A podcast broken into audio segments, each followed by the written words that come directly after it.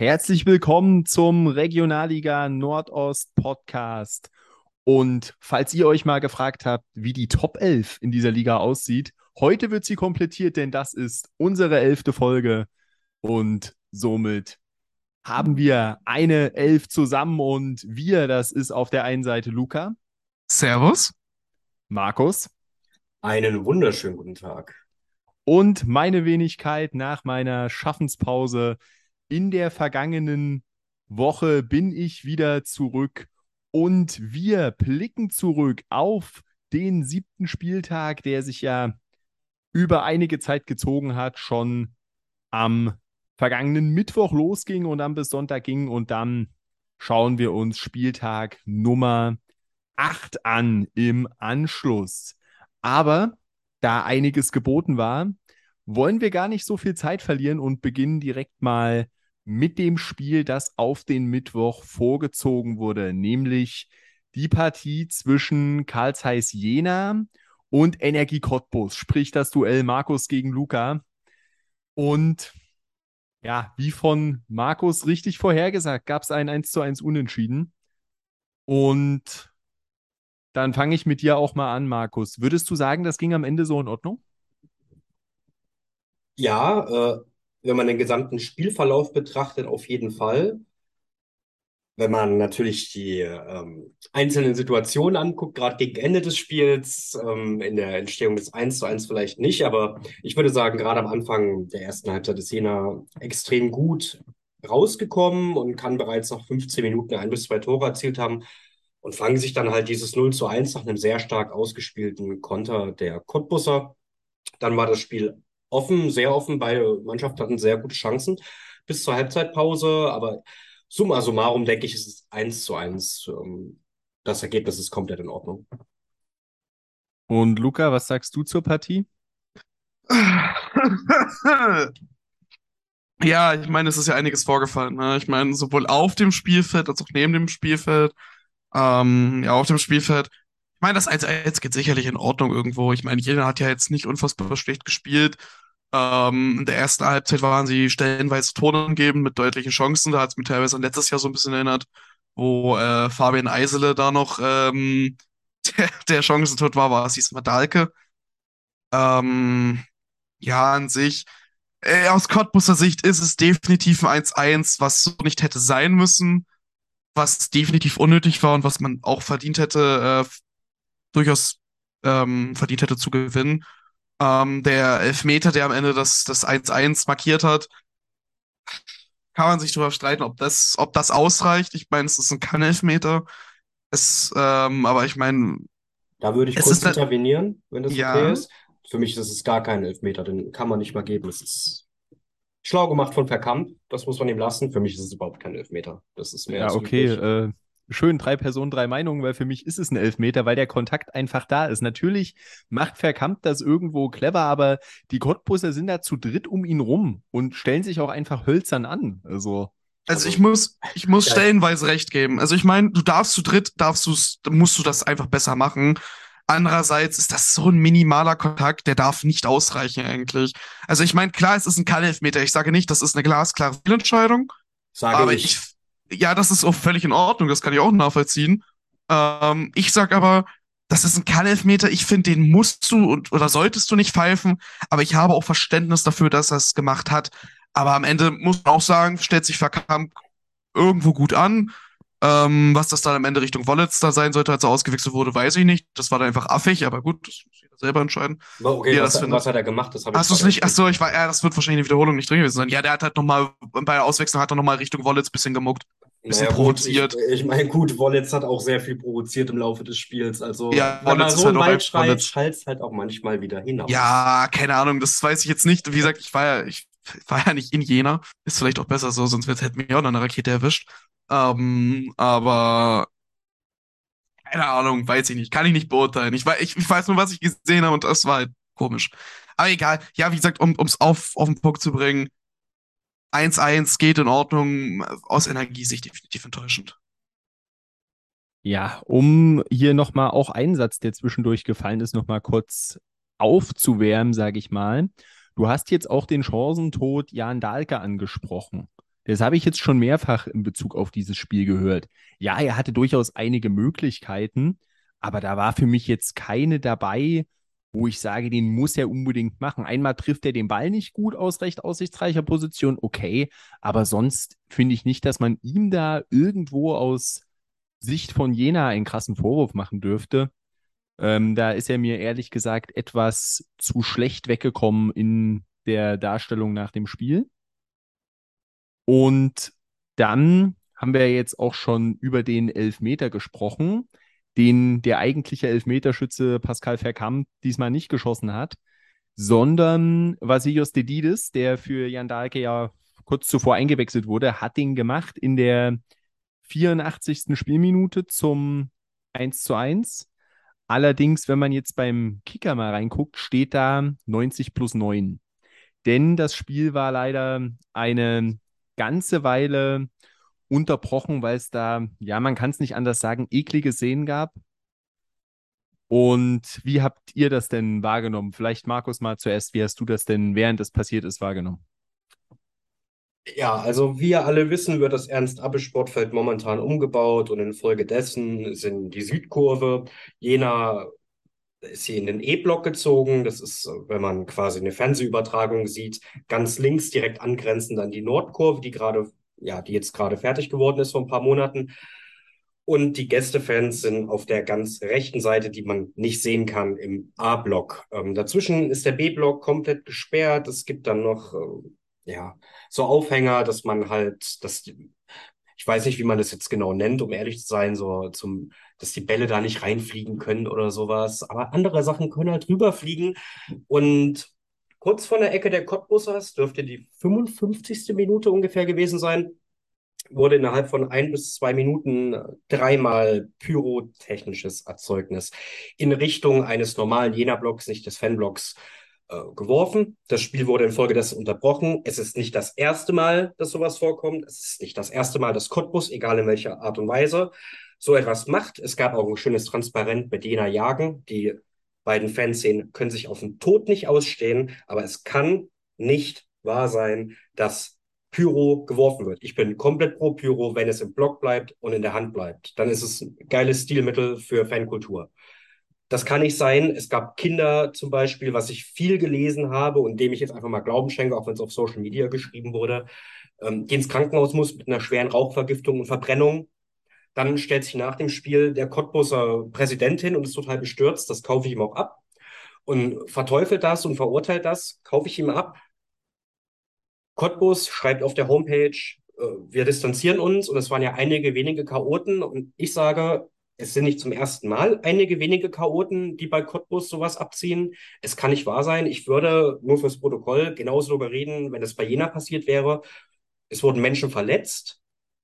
Und Cottbus muss sich nicht wundern, wenn das Spiel direkt abgebrochen worden wäre und auch vollkommen zu Recht in meinen Augen, weil das kann nicht sein, dass dreimal innerhalb von 90 Sekunden oder zwei Minuten, ein, zwei Minuten, ähm, und es war nicht so, dass die drei Dinger mit einmal gleichzeitig geflogen sind, es waren immer 10, 20 Sekunden dazwischen Pause. Es gibt Video auf Twitter, man muss nur nach dem Hashtag FCC, FCE suchen, man sieht sofort Videos, wie das aussah aus dem Jena-Blog. Es kann nicht sein, da muss eine rigorose Strafe her in meinen Augen und mir ist dann auch egal, wie hoch die ausfällt es wurden Menschen verletzt und das darf nicht passieren. Und jeder andere, ich habe viele Meinungen gelesen in YouTube-Kommentaren oder sonst wo auch immer, ähm, dass die, der größte Skandal des Spiels wäre der Elfmeter für Jena gewesen. Der wäre es vielleicht gewesen, wenn es diese Szene nicht gegeben hätte. Das war absolut ekelhaft, das gehört sich nicht. Und bei Gott, ich hoffe, dass es sich bei Phrasen bei Energie Cottbus bleibt, weil so eine Leute haben im Fußball nichts verloren, egal bei welchem Verein. Das ist mein, ist mein Statement dazu. Ja, ich kann dir da erstmal nur vollumfänglich zustimmen. Das große Problem, was ich dann noch sehe, natürlich gehört Pyro, wie du es gesagt hast, nicht aus der Hand. Aber das Ganze macht das nochmal schlimmer, wenn da dann wirklich Familien in diesem Block sind. Die werden sich das dann in Zukunft mehrfach überlegen, ob sie nochmal zum Fußball gehen. Wenn sowas passiert, wenn da die Kinder vielleicht traumatisiert sind und dann sagen, ja, Familien, dann gehen wir halt nicht mehr zum Fußball. Das ist auch für alle Beteiligten einfach nur eine richtig blöde Situation. Die Kinder bekommen vielleicht nicht diese Freude mit, was Fußball für Menschen bedeuten kann. Der Verein verliert Einnahmen aufgrund von Gästefans in dem Fall, die sich, die sich chaotisch verhalten haben. Und egal welcher Verein und gegen welchen Verein, sowas geht einfach nicht. Und Luca, wie hast du das Ganze vom Fernseher wahrgenommen? Ähm, Markus hat jetzt lang, lang und breit äh, drüber geredet. Ähm, was mich, was mich halt frage, wie, wie kam das überhaupt in der Menge, in der Konstellation überhaupt rein? In den Block überhaupt? Ja, gut, also, aber das ist bei jedem Spiel so, wenn Pyro. Ja, ja, aber ich meine, also, irgendwo, das, irgendwo musst du halt das auch ankreiden. Ja, ja, aber das klingt doch jetzt danach, als würde man in einem Nein, nein, nein, nein, lass mich ausreden. Ich, ich, also, mir geht's einfach nur allgemein. Es ist halt, ich sehe es nicht komplett einseitig, weil ich sage, du kannst es auch. Ja, ich verstehe, worauf du hinaus willst. Irgendwie gibt's immer einen Weg, dass die, keine Ahnung, am Ende stecken sie sich in den Hintern und dann äh, Arrivederci, ja. Ähm, Im Endeffekt wurde viel gesagt. Ich was äh, der, der Verein selber kann da eigentlich nicht viel machen, weil zum einen waren die Personen vermummt da kannst du nicht viel machen. Wie willst du die Identitäten rausfinden? Und was, was, was soll der Verein machen? Soll er, soll er keine Gästefans mehr zulassen? Oder was, was sollen sie jetzt machen? So, das, du als Verein sind ja echt die Hände gebunden. Ähm, am Ende ja, muss man halt sagen. Einfach so weitermachen kannst du halt auch nicht. Ja, aber was willst du machen? Was willst du machen? Du kannst nichts machen. Du kannst nicht. Geisterspiele. was willst du machen? Das ist Geisterspiel. Es bleibt doch nichts übrig, wenn du. Ja, dann geht der Verein pleite. Dann gibt es den Verein nicht ja, mehr. aber dann, wie verstehen die Leute es sonst? Das kann nicht sein. Ja, es ist, das ist halt das Problem. Du kannst, du kannst keine Geisterspiele machen, weil da geht der Feind pleite. Das ist nun mal so. Und auf der anderen Seite, was, was willst du gegen machen? Es gibt nur Geisterspiele und also Geisterspiele. Einfach akzeptieren. Nein, aber was, nenn mir eine Lösung. Nenn mir eine Lösung, wo der Verein nicht pleite geht. Ja, da, da geht der Verein pleite. Ja, ja sorry. Ohne Einnahmen geht der Verein pleite. Punkt aus Ich sag doch nicht, dass sie die ganze Saison Geisterspiele haben müssen. Und wenn es halt zwei, drei sind, ja, das tut dem Verein mega weh. Aber ganz ehrlich, es wurden Menschen verletzt. Und ich lasse auch das Argument nicht ziehen, da hätten die Leute in Jena vielleicht besser kontrollieren sollen. Wir sagten immer, wenn du auswärts fährst und so Pyro gezündet, bei jedem Verein, oh, voll geil. Und es bleibt im Block und nichts passiert, voll geile Sache. Und jetzt kommen irgendwelche Idioten auf die Idee und werfen Pyro in den Block voller Menschen, voller Familien, voller Kinder. Und dann sagen wir mit einmal, ja, nee, das ist äh, jetzt nicht in Ordnung. Das, wie ist das Büro überhaupt reingekommen? Aber sonst finden wir es geil, wenn einfach irgendwie eine Choreo gemacht wird und zehn Leute haben mit einmal Pyro in der Hand und zünden das und es passiert nichts. Voll geil. Aber dann, wenn was passiert, ist der Heimverein schuld und die sollten besser kontrollieren. Das sehe ich nicht. Das sehe ich einfach gar nicht. Nee, nee, nee, Moment, Moment, Moment, Moment. Ich sage nicht, dass der Heimverein schuld ist. Ich sage nur, ja, prinzipiell, ja, weil die Frage gestellt werden muss, die muss trotzdem irgendwo gestellt, ja werden. gestellt werden. Es heißt am Ende, es heißt aber am Ende nicht, dass ich sage, die, der Heimverein, jener in dem Fall ist schuld, um Gottes Willen. Das ist, am Ende ist, am Ende sind diese Idioten, diese Chaoten nur mal schuld. Was Lemke nach dem Spiel gesagt hat, der war wirklich bestürzt, weil Lemke halt wirklich nicht in der Hinsicht so tickt. Das ist nun mal so, der verurteilt das wirklich aufs Schärfste. Aber wie gesagt, du kannst Geisterspiele nicht durchsetzen, auch für zwei, drei Spiele nicht das wird jetzt gut, wenn, wenn am Ende vom Verein aus wird das, wird das nicht passieren. Das kannst du auch nicht machen. Wenn das wiederum aber vom, vom DFB oder was auch immer, ich glaube, das ist der DFB, der die Strafen verhängt, wenn die das am Ende entscheiden, dann, dann muss es so sein, so ganz ehrlich. Und dann sage ich da auch nichts gegen, aber vom Verein selber kannst du es nicht machen. Ja, natürlich kannst du es nicht vom Verein Und ich meine auch die, also ganz ehrlich, das bringt auch nichts. Am Ende wird es das trotzdem, wird das weiter so gehen. Es muss Strafen ich, ich, geben. Ich stehe völlig hinter Strafen. Ich, ich stehe auch völlig dahinter, dass es dafür eine Strafe geben muss. Das Problem ist, auch danach, das wird am Ende nichts bringen. Es wird, dann machst, dann sagen wir mal, der DFB fängt zwei, drei Geisterspiele. Es wird weiter so gehen. Es ist ja nicht die erste Strafe, die Cottbus kriegt. Und es hat immer noch, es gibt immer noch diese Idioten. Und du kannst dagegen nichts machen. Die vermummen sich, heißt, du kriegst die Identität nicht raus, heißt, du kannst kein Stadionverbot oder sonst was aussprechen. Es ist nun mal so, dass die, die Hände gebunden sind. Das ist kein, es ist, wir sind, der FC Energie Cottbus ist ja nicht die Polizei. Wir haben, wir sind ja keine Detektive. Was sollen wir machen? Die verbomben sich, die machen irgendeine Scheiße in FCE-Farben. Gut, dann wurde irgendwie im Nachgang irgendwie noch in den Raum gestellt, dass das hier irgendwelche anderen gewesen sind, Chemnitz oder so ein Scheiß. Ja, war, Frag das, mich das nicht. Gerücht, Weiß ich nicht, ob das, ob das, das ist, das ist, das ist wieder dieses, wie, wie bei Köln in Europa, weißt du, hier von wegen irgendwie waren Pariser. Äh, frag mich nicht. Äh, ich weiß nicht, da haben wir zu viel Euroleague geschaut. Aber am Endeffekt, ich gebe dir ja völlig, da sind Menschen zu Schaden gekommen. Das ist Wahnsinn was da passiert ist. Ich meine, ich saß ja auch hier, ich habe ja auf Twitter auch ein bisschen drüber geschrieben. Das, das, das ist Wahnsinn. Das sind Idioten. Das, das ist, das schädigt das eh schon ramponierte ähm, Ansehen des FC Energie Cottbus eh noch mehr, als es eh schon im Arsch ist. Und das muss man sagen, es ist ja wirklich äh, in der Hinsicht schon wirklich völlig verloren. Ähm, und jetzt darf der Verein wieder halt eine Strafe dafür ausbaden und wieder, was weiß ich, wie für Unsummen Geld zahlen. Dafür, dass es halt ein paar Idioten gibt, die so eine Scheiße abziehen müssen. Ja, ist halt schwierig. Wie gesagt, also ich persönlich sage ganz ehrlich, du als Verein kannst du hier nicht viel machen. Aber am Ende kannst, kannst jetzt nur der DFB sagen, was es jetzt für eine Strafe gibt. Ich persönlich sitze auch nur hier, bin schockiert von den Ereignissen, finde es wahnsinnig, wahnsinnig schrecklich, was da passiert ist. Wünsche den, den Leuten, die zu Schaden gekommen sind, wirklich eine gute Besserung. Und äh, am Ende des Tages sitze ich auch noch fassungslos zu Hause und denke mir, was für Idiot. Ja, aber das Problem an der Sache ist, natürlich sind wir alle als Fußballfans grundsätzlich gegen Kollektivstrafen weil da ja mit Sicherheit nicht der gesamte Block von Energie Cottbus an diesen Ereignissen schuld ist. Das ist völlig klar. Allerdings ist das Problem, wenn du dem Verein jetzt wieder eine Geldstrafe verhängst, das tut denjenigen, die da Chaos gestiftet haben, persönlich nicht weh, weil sie waren ja vermummt, sie sind nicht zu identifizieren. Was möchtest du tun?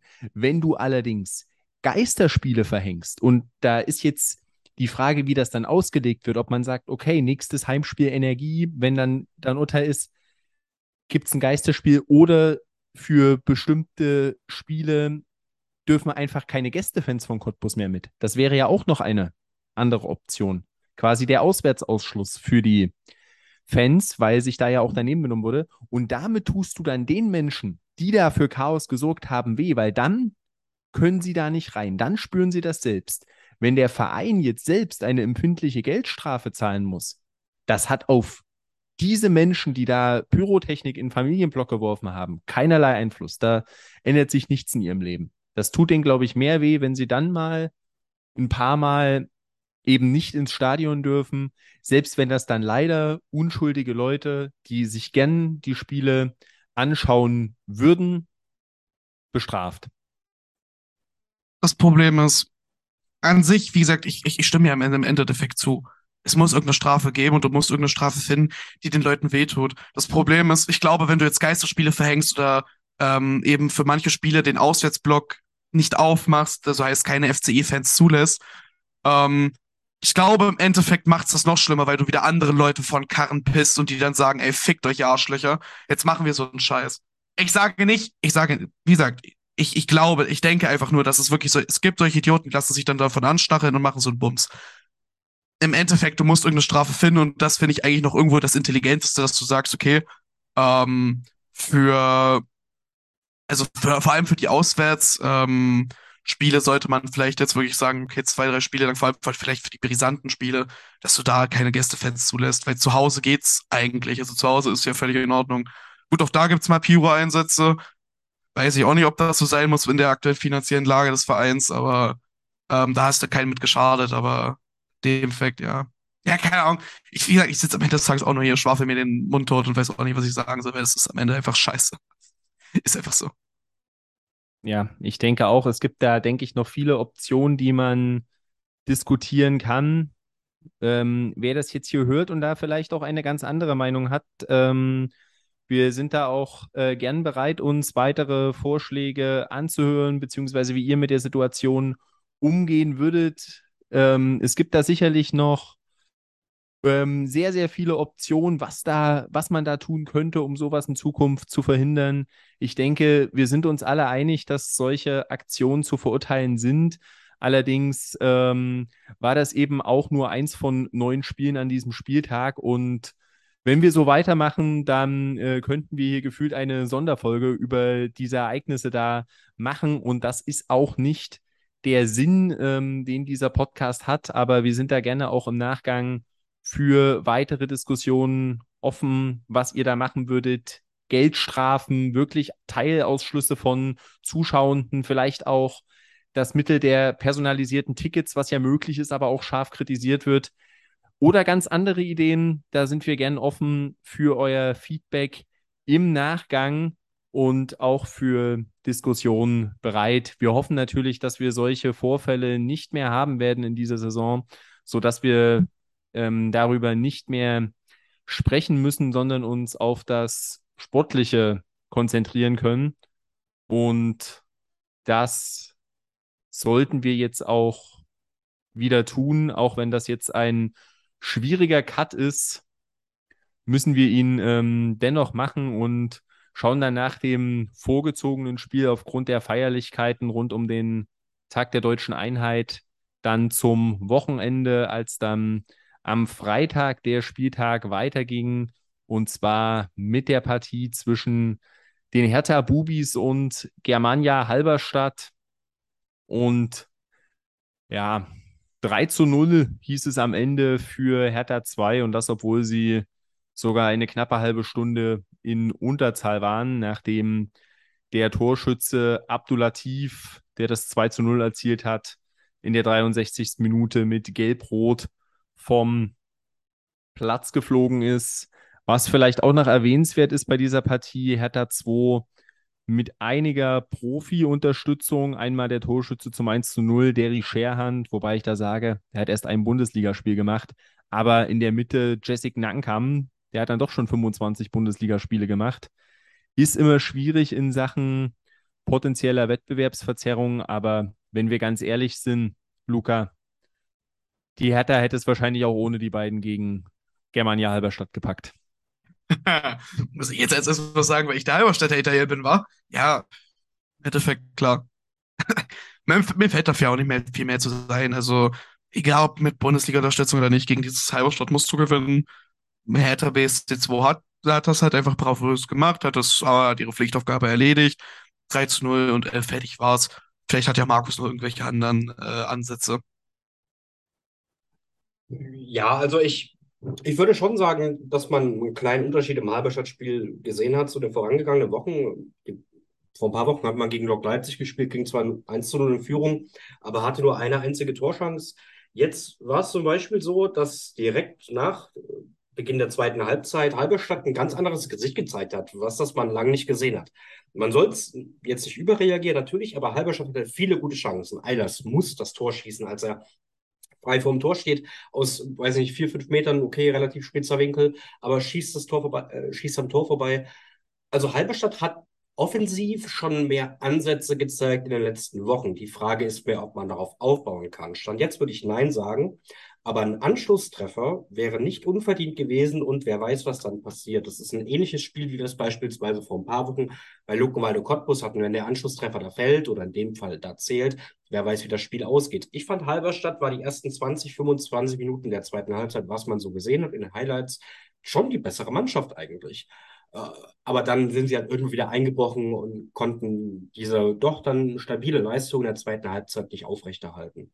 Es macht mir jetzt nicht sonderlich viel Mut, aber es waren auf jeden Fall mehr Ansätze da als in den letzten Wochen davor und darauf muss man, glaube ich, aufbauen in Sachsen-Anhalt. Ja, ich denke, das ist auch irgendwo das, was ähm, da passieren muss.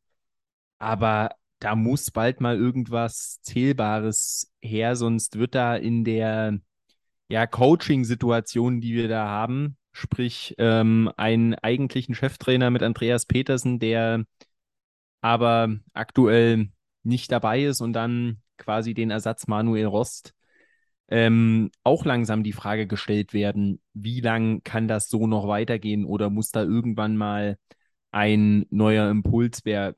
Ja, irgendwo war es eine Steigerung im Vergleich zu den Partien zuvor, trotz der am Ende deutlichen Niederlage.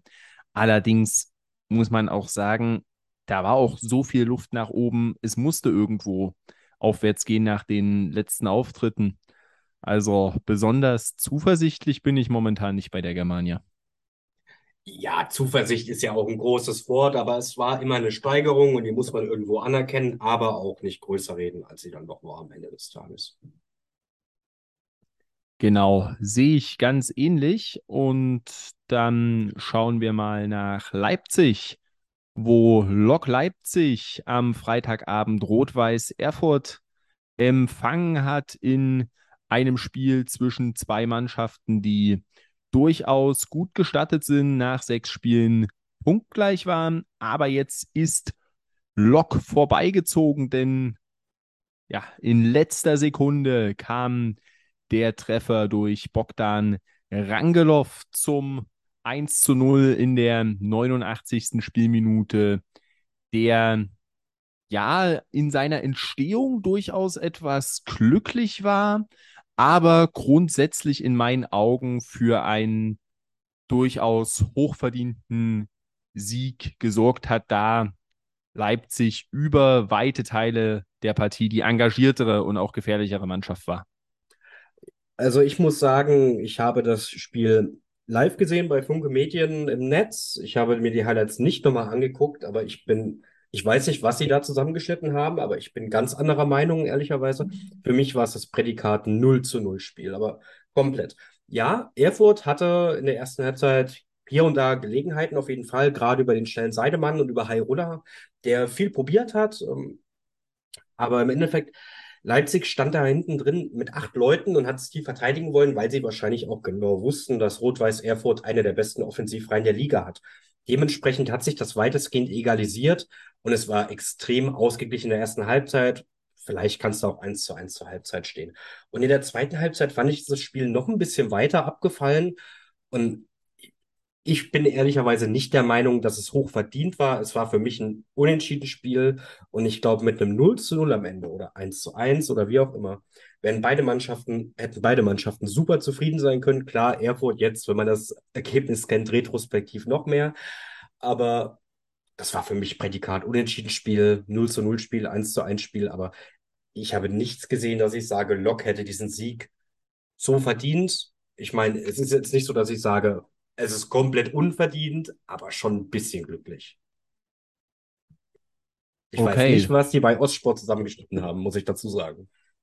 Ja, ich äh, konnte das Spiel leider nicht live sehen, deswegen muss ich mich da auf das, was ich da gesehen habe, ähm, verlassen. Aber fairerweise muss ich dazu sagen, das war schon des Öfteren auch bei Spielen, die ich live gesehen habe, dass im Nachgang wirklich wichtige Szenen auch in den Zusammenfassungen gefehlt haben. Ähm, also, ja, wer weiß, was da manchmal gemacht ich ja wird. Auch, ich will ja auch gar nicht in Abrede stellen. Vielleicht habe ich es einfach nur falsche Erinnerungen, aber für mich war es unentschieden Spiel. Nee, also ich, äh, ja, vielleicht war das auch mit dem Hochverdient etwas äh, zu hoch gegriffen. Das ähm, gebe ich durchaus zu, aber von dem, was ich gesehen habe, war für mich, wenn eine Mannschaft den Sieg verdient hatte, dann war es definitiv äh, Lokomotive Leipzig. Ähm, Luca, hast du noch was hinzuzufügen zu dieser Partie? Äh, nö. Finde das Tor wunderschön zum 1 zu 0. Komplettes Kacktor. Siane schießt Rangelhoff an, aber sonst habe ich hier nichts mehr. Okay. Ist, äh, alles gesagt. Hm, dann haben wir den äh, sportlichen Teil abgeschlossen äh, zu dieser Partie. Allerdings müssen wir auch bei Lokomotive Leipzig, wie schon bei anderen Vereinen, auch noch über nicht sportliche Ereignisse reden. Leider. Denn da gab es ja das Pokalderby zwischen ähm, Chemie und Lok und im Nachgang gab es da sehr, sehr eklige Szenen von Lok-Seite. Markus. Äh, sprichst du damit auf den ehemaligen Stadionsprecher an? Genau, das meine ich. Ja, ähm, ja, wie soll man das äh, verpacken? Nun ja, der Herr Linke, der Stadionsprecher Lok Leipzig, der seit über 19 Jahren im Amt war, war wohl im Urlaub in der Türkei und hat in seiner WhatsApp-Story ein Bild gepostet, auf dem Meister Propper zu sehen ist und in dessen ähm, Spiegelbild der Brille sah man die Gleise nach Auschwitz und es stand da Good Night Green White. Was ganz klar ist, ähm, es verherrlicht irgendwo den Holocaust. Man wünscht der BSG Chemie Leipzig ein, wie sagt man das, ähm, ein unschönes Ende, um es sehr, sehr, sehr vorsichtig zu sagen. Also es ist Holocaust verherrlichend, es ist rassistisch, es ist antisemitisch, und der Mann wurde seines Jobs entbunden. Infolgedessen hat Lok Leipzig nur ganz kurz einen Artikel dazu gebracht und hat geschrieben, ja, er wird aber als Fan erhalten bleiben. Die Leipziger Volkszeitung hat das aufgegriffen, hat es komplett unkommentiert quasi abgedruckt und wiedergegeben und ohne Kritik. Bis dann Bastian Pauli, den wir ja auch schon mal erwähnt hatten, der Chemieblogger, das Bild auf Twitter geteilt hat, bis man überhaupt mal wusste, worum es überhaupt geht. Was ja, Und es ist eben das zu sehen, was ich gerade erläutert habe. Lok Leipzig hat komplett richtig reagiert. Klar, ähm, müssen wir nicht reden. Das muss so sein, das haben sie gemacht und das muss man auch irgendwo anerkennen. Dass aber noch der Nebensatz kommt, dass dieser Mensch dem Verein als Fan erhalten bleibt, den hätte man sich sparen können. Das können wir uns irgendwo denken. Wenn jemand 19 Jahre da Mitarbeiter ist, können wir uns das denken. Unnötig, das zu erwähnen. Es zeigt einfach, glaube ich, die Probleme, die es im Umfeld von Lokomotive Leip Leipzig leider immer noch viel zu oft gibt. Und damit würde ich das Thema dann auch sein lassen. Und, ja. Luca. Ja, kurze Zwischenfrage nur. Äh, wurde, hat Linke oder irgendwer nicht danach noch gesagt, dass es viele Fans von Doc Leipzig geteilt hätten, dieses Bild? Ja, genau. Er hat behauptet, er wäre damit, soweit ich weiß, mit einer Gruppe unterwegs gewesen und viele Leute hätten das Bild geteilt. Und er hätte auch nur mitgemacht und hätte später selbst bemerkt, was das eigentlich für eine doofe Idee war. Frage ich mich ganz ehrlich, ich habe auch manchmal doofe Tweets oder doofe Ideen, was ich irgendwie ins Internet schreibe. Aber eine doofe Idee ist was ganz anderes als etwas antisemitisches, rassistisches und so weiter zu posten. Das geht einfach gar nicht. Und ja, es war in Anführungsstrichen nur eine WhatsApp-Story und nicht auf Facebook einen Beitrag, den 10.000 Leute lesen können. Das geht aber nicht. Das ist absolut ekelhaft. Und im Zuge dessen gab es jetzt auch sogar irgendwelche Abstimmungen und Unterschriftsammlungen von Lokomotive-Fans, die dann gesagt haben, wir solidarisieren uns mit Herrn Linke und möchten, dass er doch bleibt und dass, das, dass er nicht gefeuert werden sollte. Und wie gesagt, das zeigt einfach das Riesenproblem, dass dieser Verein leider Gottes immer noch mit sich hat, mit sich trägt.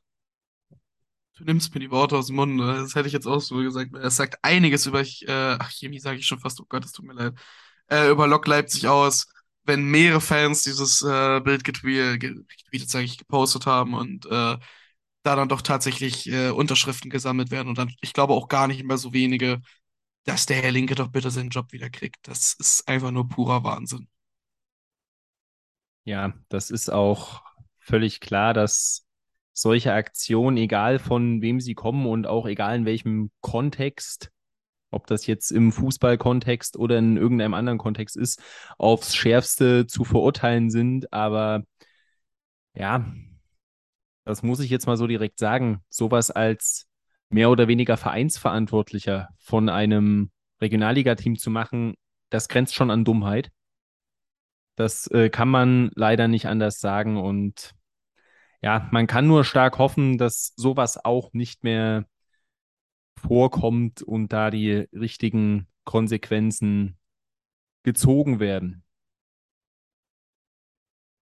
Aber kehren wir erneut zum Sportlichen zurück und blicken auf die dritte Partie die der Freitagabend zu bieten hatte. Und das war das erste von zwei Berliner Duellen an diesem Spieltag. Viktoria Berlin hatte den BFC Dynamo zu Gast. Und ja, irgendwo war es ja für den BFC auch ein gefühltes Heimspiel im Friedrich-Ludwig-Jahn-Sportpark, der ja auch lange deren Heimat war.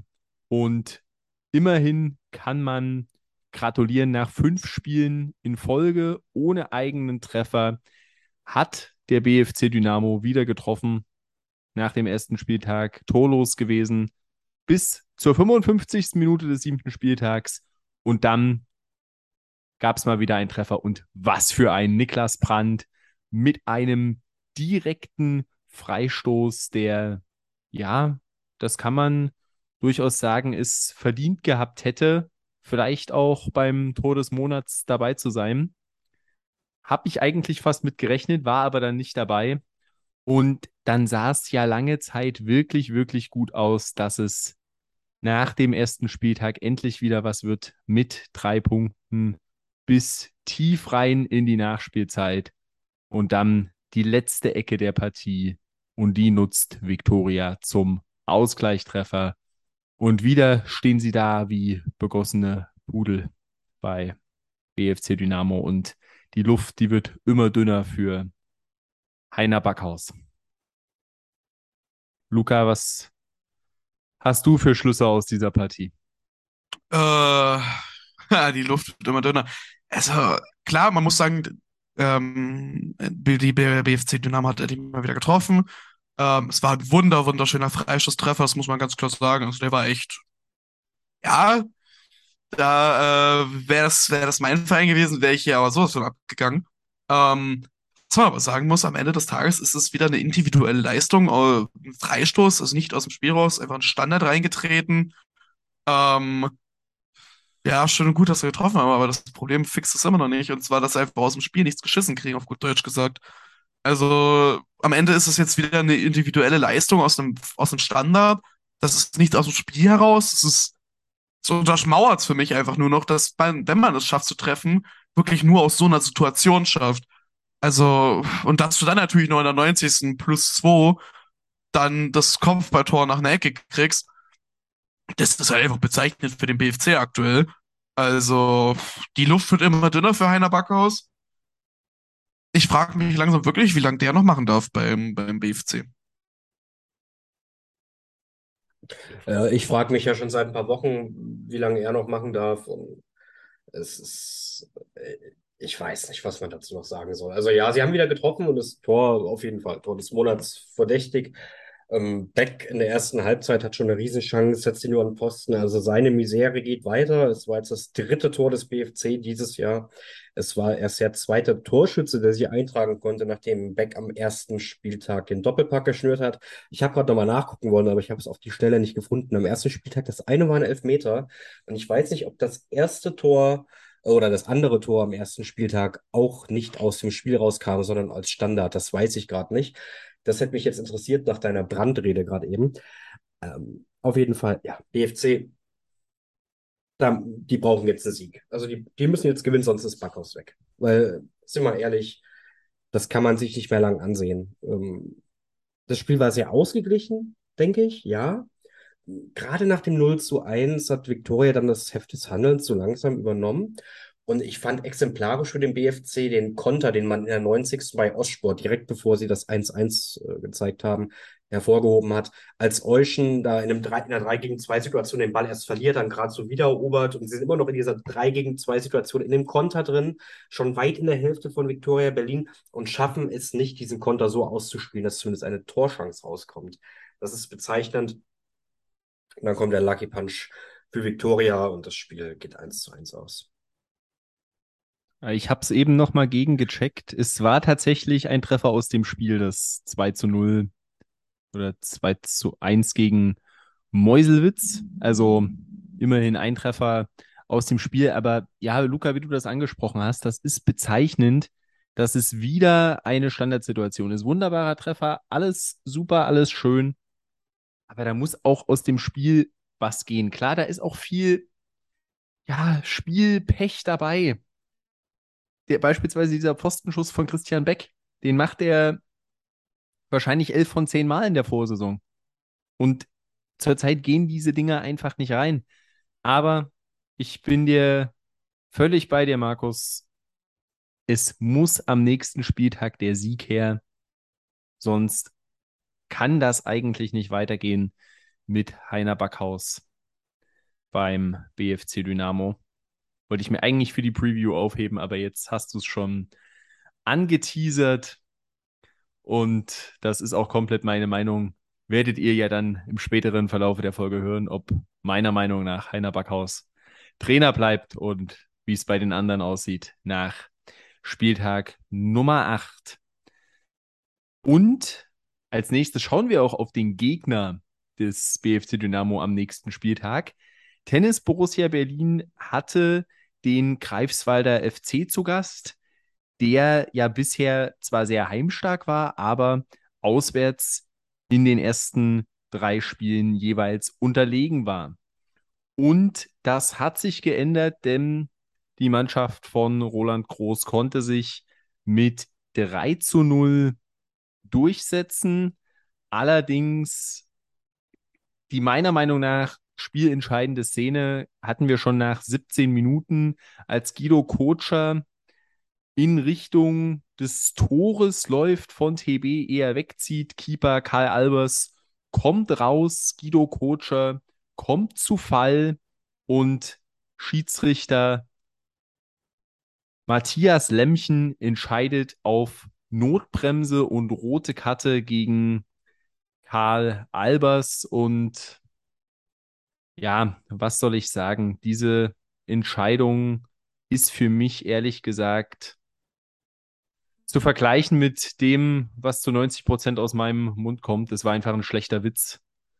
Das war meiner Meinung nach eine Schwalbe von Kocher. Es gab keinerlei Kontakt. Und dann eine ganz bittere Fehlentscheidung. TB ewig in Unterzahl.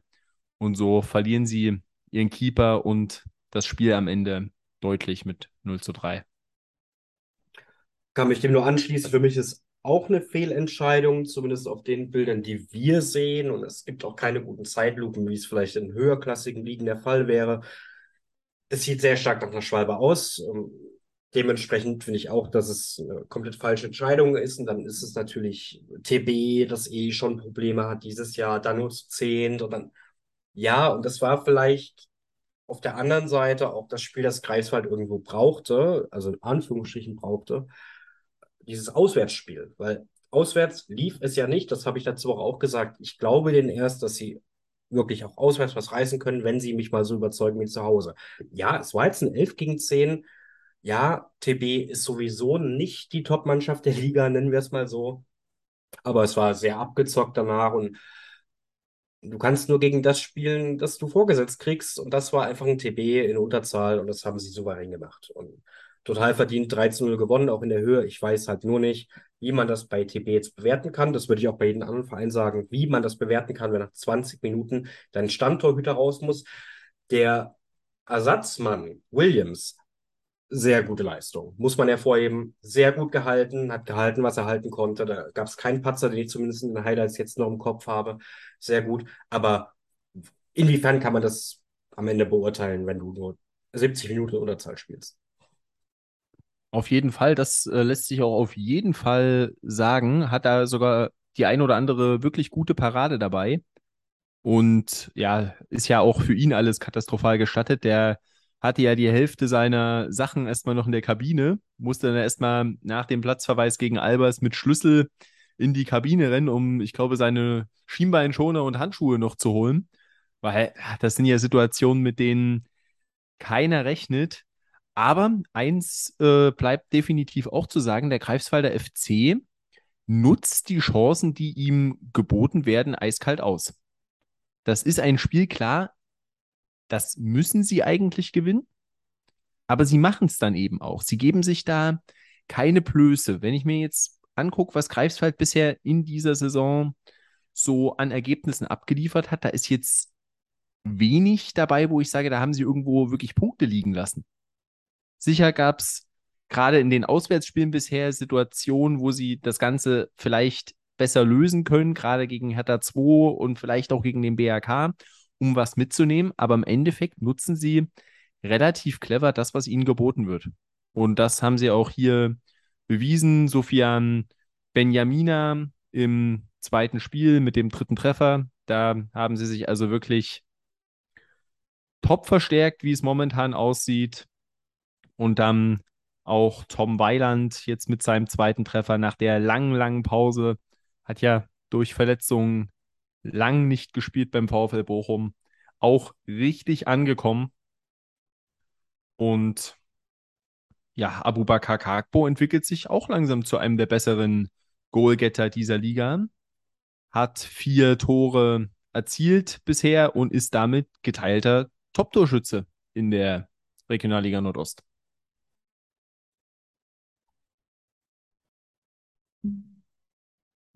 Und ja, das ist er aber nicht alleine. Das sind nämlich insgesamt acht Spieler, die Top-Torschütze sind. Und in der Partie, über die wir jetzt reden, ist da auch einer dabei. Und zwar die Partie Babelsberg gegen Lichtenberg. Sie überlegte so, wer von Babelsberg ist es denn? Nee, nee, nee. Das ist Efraim Gagpeto von Lichtenberg 47, der in dieser Saison auch bereits vier Treffer erzielt hat und einen davon auch zum 0 zu 1 im Karl-Liebknecht-Stadion nach nur sieben Minuten.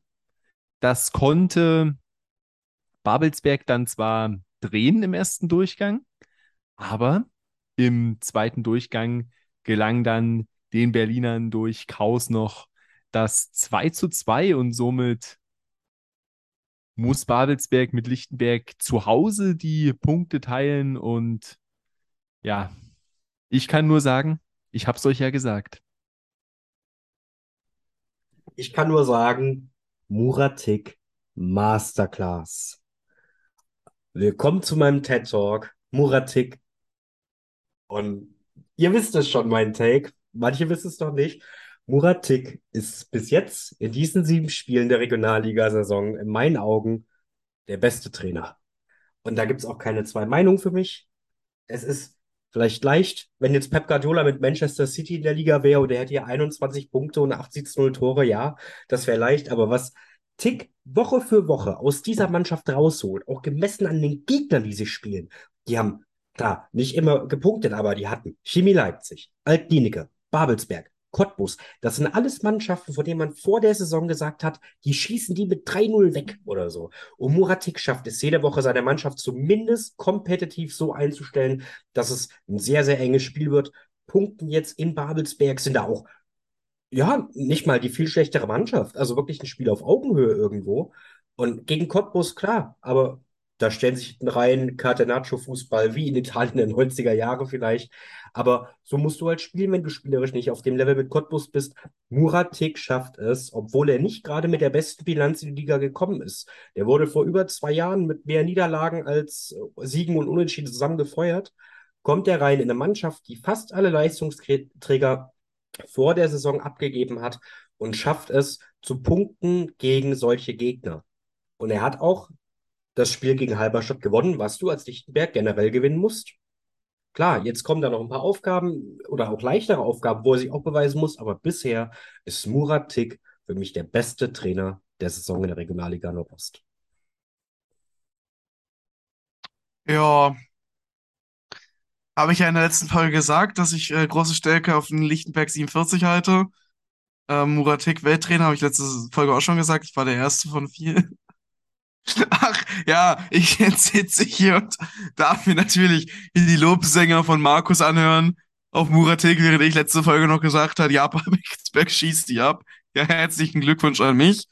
Vor ähm, zwei Wochen hast du gesagt, oder vor drei Wochen hast du gesagt, die sind glasklare Absteiger, nur fürs Protokoll. Einfach nur mal so zwischendrin. Also, ja, ich sitze jetzt hier und äh, ja, ey, mit Hot Takes kann man auch ähm, halt eben hot äh, in die Scheiße greifen. Das habe ich jetzt wohl hier getan. Ich, sage weiter, die Saison ist noch jung. Klar, Muratik stellt die jedes Mal noch super ein und das kann ich dem leider Gottes auch nicht absprechen. Am Ende sind sie trotzdem nur 14. und am Ende geht es trotzdem gegen den Abstieg. Gut, ich habe, glaube ich, auch gesagt, die steigen sang- und klanglos ab. Ja, okay, gut, das ist auch nicht so gut gelaufen. Mai passiert dem Besten. Nein, äh, ja, schwierig. Also ganz ehrlich, heiden Respekt davor, mit der, ähm, ja, der Truppe der Namenlosen solche, solche Punktausbeute zu holen gegen diese Top-Mannschaften der Liga. Ähm, muss man halt Muratik wirklich loben. Ja, scheiße ist gelaufen. Aber ja, wie gesagt, ähm, am Ende muss man halt sagen, also 2-2 gegen Babelsberg, 0-0 gegen Cottbus. Mar Markus Mull hat es ja gerade schon erwähnt. Ähm, da kann man nicht mehr viel zu sagen als Chapeau, Respekt. Ähm, für Lichtenberg aus neutraler Sicht muss man sagen, wünscht man ja irgendwo, dass es, dass es weiter so geht. Ähm, Glaube ich zwar irgendwo nicht, aber wird man sehen. Ja, ich denke auch, äh, an diesem Wochenende ist der Klassenerhalt für Lichtenberg 47 deutlich wahrscheinlicher geworden. Einmal durch die starke Leistung am Samstag, aber auch am Freitagabend, weil wenn ich jetzt hier Markus Lobgesänge höre, dann ähm, hätte ich mir aus Lichtenbergs Sicht schon langsam Sorgen gemacht, hätte Bayern wieder nicht gewonnen gegen Bayer Leverkusen, dass Muratik vielleicht schon der Nachfolgekandidat für Julian Nagelsmann geworden wäre. Die, der Aufbau für diesen Spruch, für diesen oh. Hat so lange gedauert. Nein, den, den lehne ich ab. Den ich lehne das. Nicht. Das wird unsere Umfrage bei Spotify, ob dieser Spruch ansatzweise in, zu rechtfertigen ist. Also, das war grässlich. Also, ich habe dich zwar letzte Folge vermisst, aber das ging zu weit gerade. Aber egal, gut, okay. Ja, das ist, das ist halt ähm, dieses Abwegespiel. Aber nein, äh, jetzt mal Spaß beiseite. Ähm, das ist absolut richtig. Und was ich daran am beeindruckendsten finde, Muratik hat sich ja in dem Einspiel gegen Erfurt vercoacht.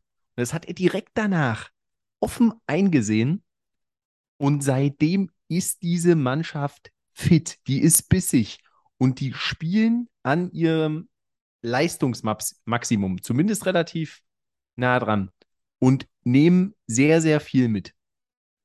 Und haben jetzt immerhin schon sechs Punkte sich erspielt. Und ja, hätte man sich das vor der Saison angeschaut, wahrscheinlich hätte man ihnen nicht so viel zugetraut.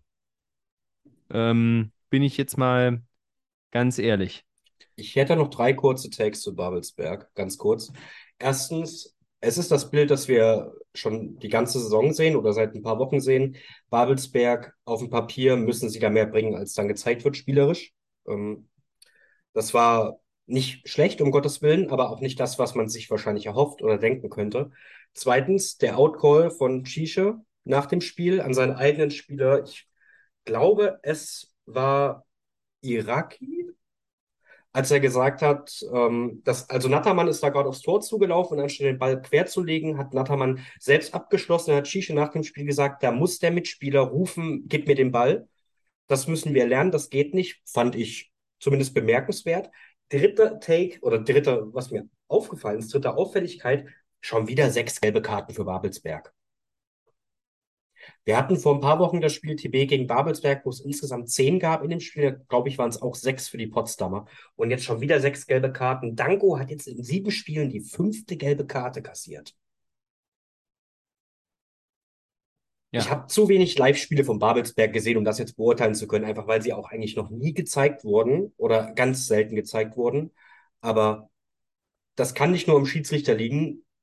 Du kannst Statements setzen auf dem Platz, durchaus, aber das ist jetzt das zweite oder dritte Mal dieses Jahr, dass Babelsberg sechs gelbe Karten in einem Spiel sieht. Und auf Dauer muss das zumindest, das zumindest ein bisschen zurückgehen und die Schärfe muss aus dem Spiel Babelsberg rauskommen. Potsdamer Treter Rentnertruppe, könnte man auch sagen, aus Markus Sicht. Ich glaube, äh, glaub, Markus hatte sie ja mal als Rentnertruppe betitelt. Aber, ja, das war Folge 3. Ja, genau. Ich, ich, ich, erinnere mich da noch gut dran, weil ich da gut lachen musste. Ähm, ja, Motto in Potsdam ist anscheinend Erfahrung, tritt Leute weg. Ja, wird lustig. So, Clemens, jetzt darfst du. Ja, auf jeden Fall. Und das ist, äh, kann auch im nächsten Spiel durchaus eine kleine Rolle spielen. Ihr habt das ja in der letzten Folge schon angesprochen. Im Mittelfeld fehlt ja schon äh, Rico Clatro gesperrt und jetzt holt sich Danko so schnell die Gelbsperre ab. Also ähm, da gehen auch irgendwo leicht die Leute aus, will ich mal sagen. Und er ist tatsächlich einer von zwei Spielern, der es geschafft hat, ähm, sich die Gelbsperre abzuholen in der gesamten Liga, der Vollständigkeit halber, neben Berg Inala von Victoria Berlin, der da mit ihm gleich auf ist. Und ja, also 5 aus 7, das ist schon äh, respektabel auf jeden Fall. Und das äh, würde ich aber auch sagen, durch diese Partie ein wenig zeichnet sich dieser leichte Abwärtstrend bei Babelsberg fort. Es ist nicht mehr ganz so, ja, erfrischend, so guter Fußball wie am Saisonanfang. Jetzt die letzten drei Spiele unentschieden gegen Luckenwalde und gegen Lichtenberg und ein knapper Sieg gegen TB. Das ist nicht mehr ganz so super wie das Babelsberg des Saisonbeginns, würde ich sagen. Ja, gebe ich dir recht. Babelsberg baut aktuell ein bisschen ab, ja, aber irgendwie wenig überraschend, muss ich sagen. Ach, auf jeden Fall, aber da gibt es auch noch eine andere Mannschaft in der Regionalliga Nordost, die noch deutlich stärker abgebaut hat nach einem soliden Saisonstart, geht es da wirklich in Vollspeed nach unten in Richtung tiefe Krise für den Chemnitzer FC, die sich gemessen haben mit Chemie Leipzig, für die es ganz im Gegensatz immer weiter nach oben geht. Und das hat sich in diesem Spiel fortgesetzt, denn die Chemiker konnten die Partie mit 1 zu 0 für sich entscheiden und somit die nächsten drei Punkte einfahren, sind momentan eines der formstärksten Teams in der Liga und haben jetzt ihre letzten vier Ligaspiele gewonnen, nachdem sie den ersten drei gar nicht gewinnen konnten. Läuft bei Chemie und Miroslav Jagatic, würde ich sagen. Ja. Ich meine, was man, was man Chemnitz zugute halten muss, das Spiel von Chemnitz an sich war schon mal wesentlich besser als manch, manches davor. Ähm, man hat wenigstens etwas mithalten können. Es war nicht völlig chancenlos. Ähm, ich saß hier nicht, ähm, während ich mir das angeschaut habe, saß hier nicht die ganze Zeit und habe mir gedacht, Alter, äh, was zum Teufel passiert da? Ähm, was man sagen muss, ist gute Besserung an Horschig, äh, Jepel und äh, Pelivan. Ja, äh, ich glaube, Jepel so mit so das größte Ding gewesen, wie er da halt äh, ja noch irgendwie zum, ich glaube, versucht zum Ball zu kommen, wenn ich mich richtig erinnere. Dann halt nicht mehr bremsen kann, weil da halt Beton um den Platz herum liegt und dann halt gegen die Betonwand knallt.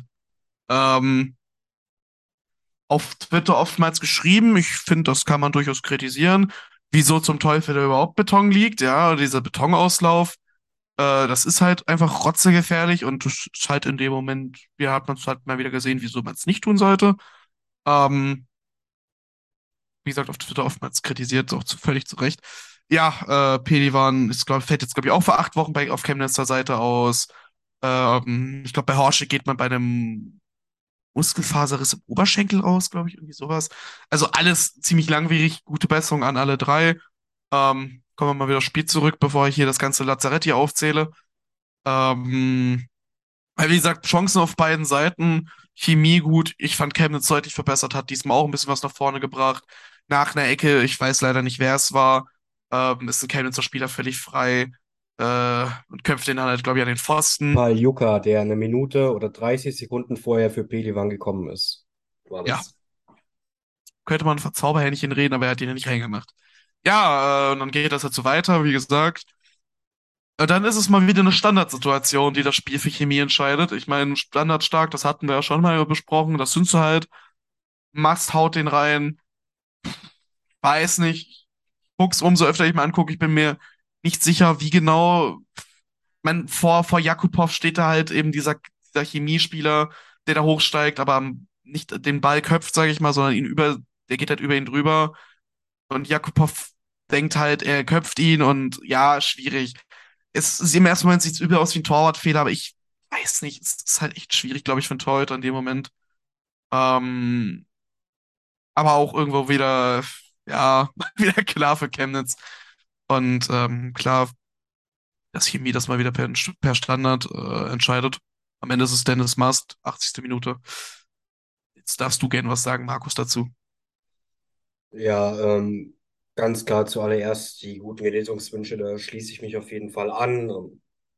Vor allem an Dennis Jepel, das sah viel schlimmer aus, als es dann am Ende scheinbar jetzt doch war. Und er wird jetzt noch gegen Jena am kommenden Wochenende auf jeden Fall fehlen. Aber ich hatte die bef starke Befürchtung, als dann die Einsatzkräfte kamen und die Decke hochgehalten haben. Klar, anderer Vorfall, aber ich hatte direkt Flashbacks an die M 2020, die im letzten Jahr gespielt wurde.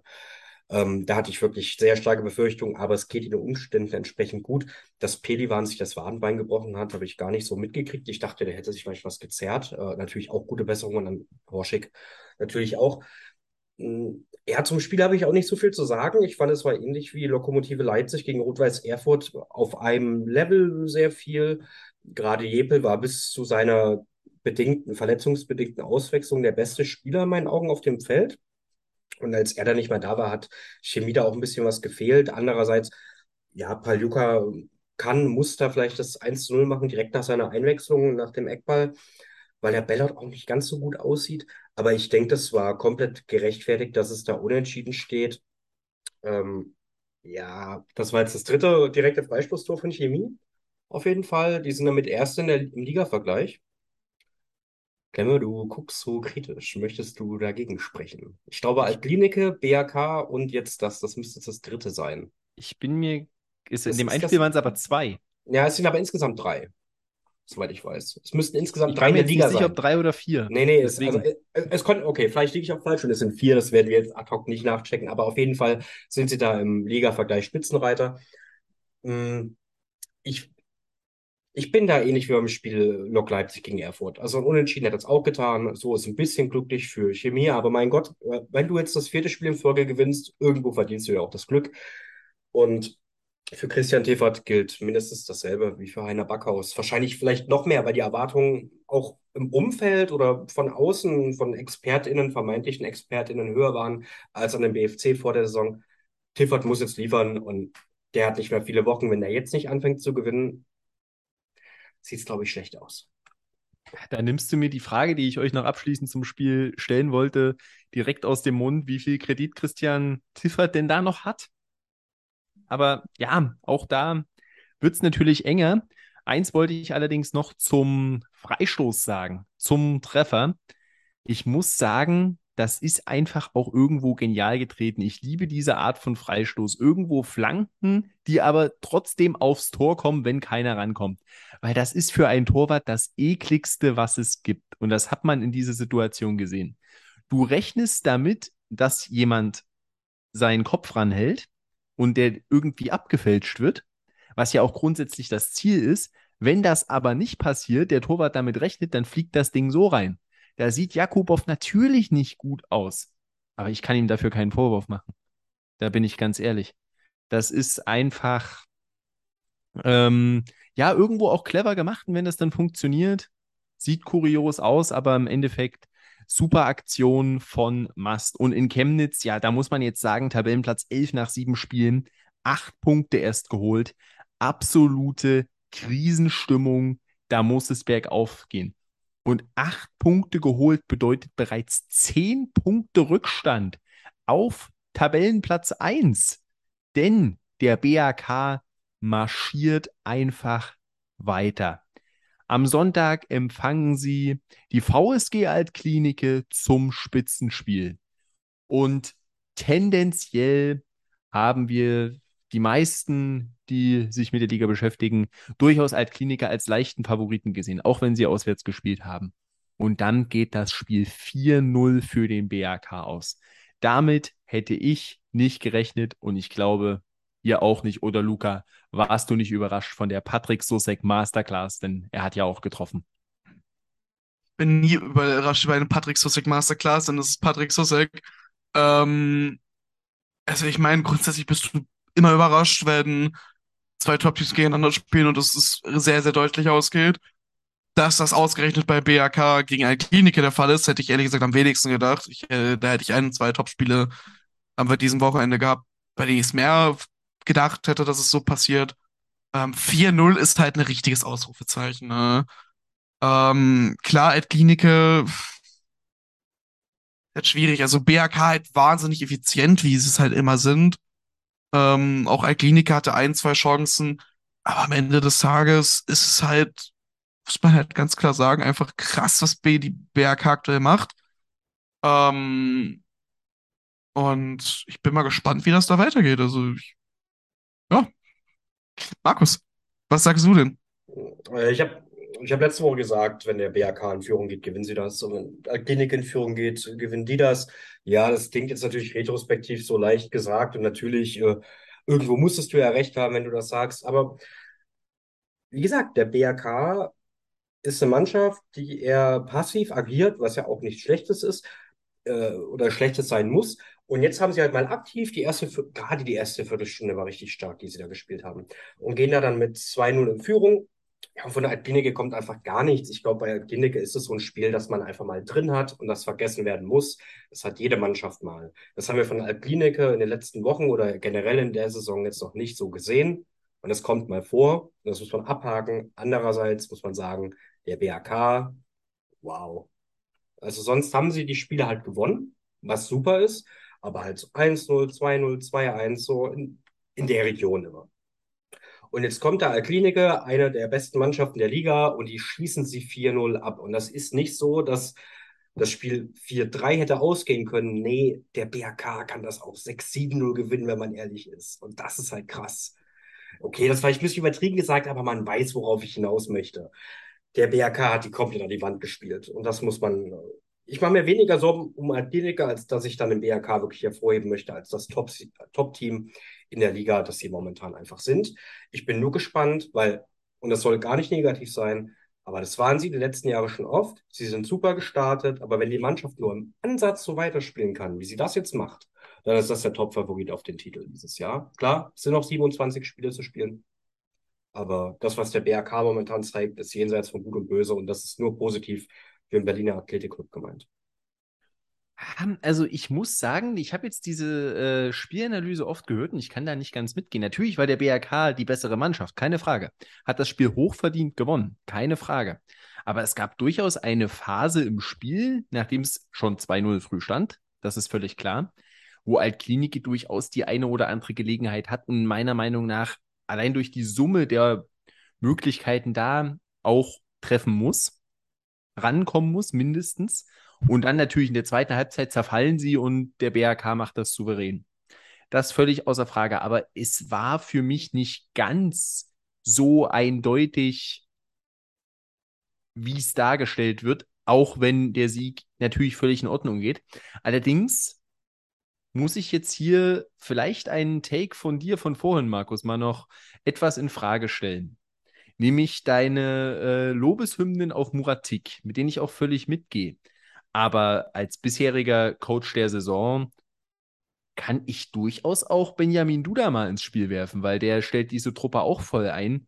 Und wenn man ehrlich ist, die hat man dort auch nicht erwartet so. Also den sehe ich da auch ganz weit oben. Ich habe gehofft, dass du das nicht machst, weil die Lobeshymne habe ich vor ein paar Tagen schon nach dem Lichtenberg-Spiel im Kopf zusammengeschrieben. Aber ja, kann man natürlich auch. Duda leistet überragende Arbeit. Ähm, auf jeden Fall. Also, ja, vielleicht kann man den geteilten ersten Platz geben. Muratik will ich halt einfach nicht. Ich meine, die wird mit MT abgekürzt. Das ist ein Gewinnername. Ganz klar.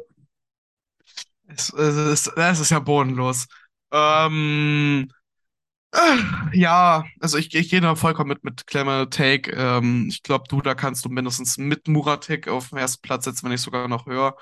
Ähm, ich gibt auch ein paar Parallelen, jedenfalls im, im Sinne von, äh, ich erinnere an die Niederlage von BR, vom BRK nach Chemie, wo du dann einfach gesagt hast, ja, haben scheiße gespielt, Punkt aus Ende ist, äh, und äh, weitermachen, unterwischen.